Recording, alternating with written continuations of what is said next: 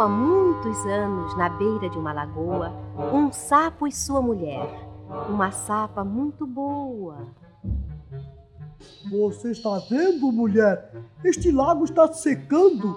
Há dois meses que não chove e a água está se acabando. Aqui resta é muito pouca para um sapo do meu tamanho. Já não posso mergulhar nem posso tomar um banho. É verdade, meu amigo.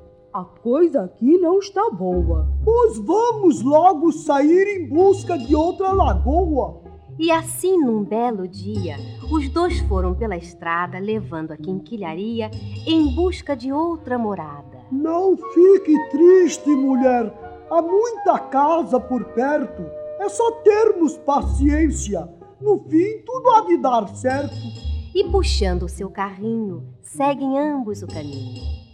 Algumas horas mais tarde, os dois, já cheios de mágoa, encontraram finalmente um poço cheinho d'água.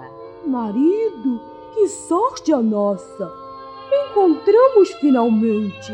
Este poço dará água toda a vida, certamente. Mulher, é bom ter cuidado, porque se a água sumir quando estivermos no poço, como havemos de sair? O que você está dizendo?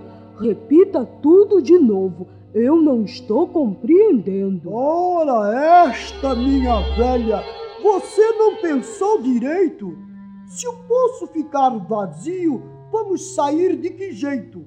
Olhe bem daqui de cima como este poço é profundo. Nós dois lá dentro, sem água, vamos morrer lá no fundo. Isso mesmo, que perigo! Só de pensar me arrepio. Um poço às vezes tem água, Noutras vezes está vazio. Isso mesmo, dona Sapa. Mas olhe só, está chovendo. Sim, e que chuvinha boa. Assim podemos voltar à nossa velha lagoa. Pois está claro, mulher. E agora convém ouvir. É preciso ser prudente e pensar antes de agir.